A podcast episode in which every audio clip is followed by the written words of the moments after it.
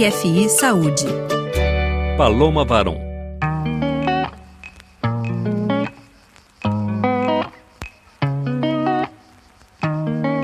Departamento de Seine-Saint-Denis, localizado ao norte de Paris, acumula vários títulos: o mais pobre, o mais jovem, o que tem a população mais vulnerável, com os piores índices de saúde, nutrição e moradia de toda a França. Além disso, faltam profissionais de saúde.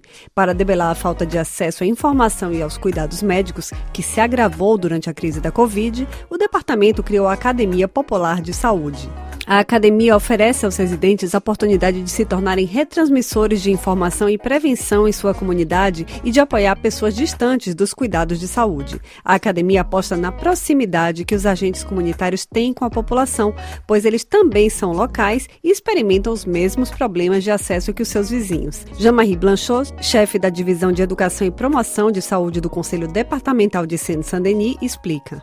A densité médicale a densidade medical no departamento de Seine-Saint-Denis é muito mais baixa do que no resto da França. Por exemplo, se pegarmos o número de clínicos gerais por 100 mil habitantes, em 2020 havia 41 aqui, contra 78 no resto da França.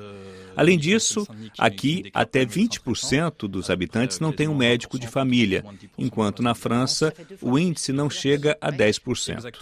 No caso da saúde da mulher, também há um déficit enorme. A proporção de mulheres entre 20 e 64 anos que não fizeram uma consulta ginecológica nos últimos dois anos é cinco vezes superior ao do resto da França. Houve uma constatação de que as informações sobre saúde e prevenção não estavam chegando à maioria da população. Foi aí que tivemos a ideia de criar a Academia Popular de Saúde para que a mensagem seja passada da forma mais acessível possível. Aurore Margat, enfermeira e docente do Laboratório de Educação e Promoção de Saúde da Universidade Sorbonne do Norte de Paris, frisa a importância de se levar informação aonde o povo está. Este curso de agentes populares de saúde é uma forma de letramento em saúde, quer dizer, a capacidade das pessoas de acessarem as informações e também de entenderem, utilizarem e avaliarem essas informações para tomar decisões e terem autonomia na gestão da sua saúde no dia a dia. Muita gente não vai ao médico quando tem um problema porque simplesmente não sabe que profissional procurar, onde achar.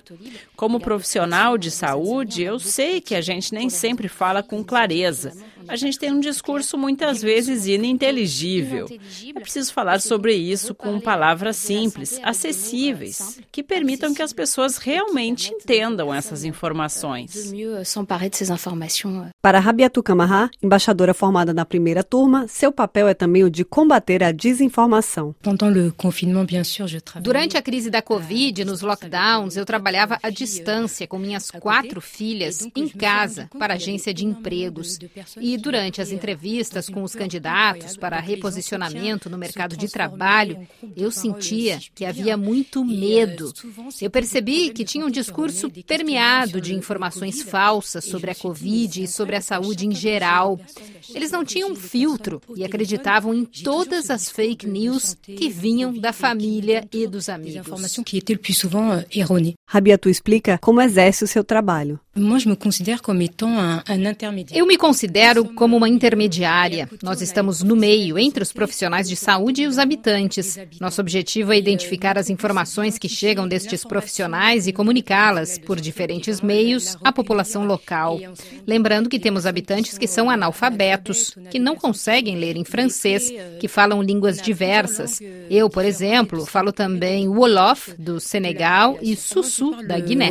Je parle également le Sussu. Sirek Oulahé é formada em medicina na Guiné e em Seine-Saint-Denis ela é embaixadora de saúde popular. Ela fala, além do francês, o dualá, o malinqué e o sussu, outros idiomas africanos. A gente tem um papel de facilitadora. Nós estamos no lugar ideal para difundir a mensagem. As pessoas em Seine-Saint-Denis não têm acesso direto aos cuidados e aos profissionais. Então, estamos aqui para orientá-las. Além disso, fazemos um acompanhamento. Eu diria, como embaixadora de saúde popular, que nosso principal papel é o de facilitar o acesso à informação e aos profissionais. Jean-Marie Blanchos explica o que é preciso para se tornar embaixador de saúde. Temos duas condições para que as pessoas integrem o curso que prepara os embaixadores da Academia Popular de Saúde: ser maior de idade e morar em Seine-Saint-Denis. Queremos que a diversidade dos nossos alunos reflita a diversidade da nossa população, tanto de origem, idade e gênero, quanto de percurso profissional. Mas neste ano temos uma novidade. Diante do sucesso da Academia Popular, criamos uma academia para os adolescentes a partir de 12 anos, esta com foco específico na nutrição.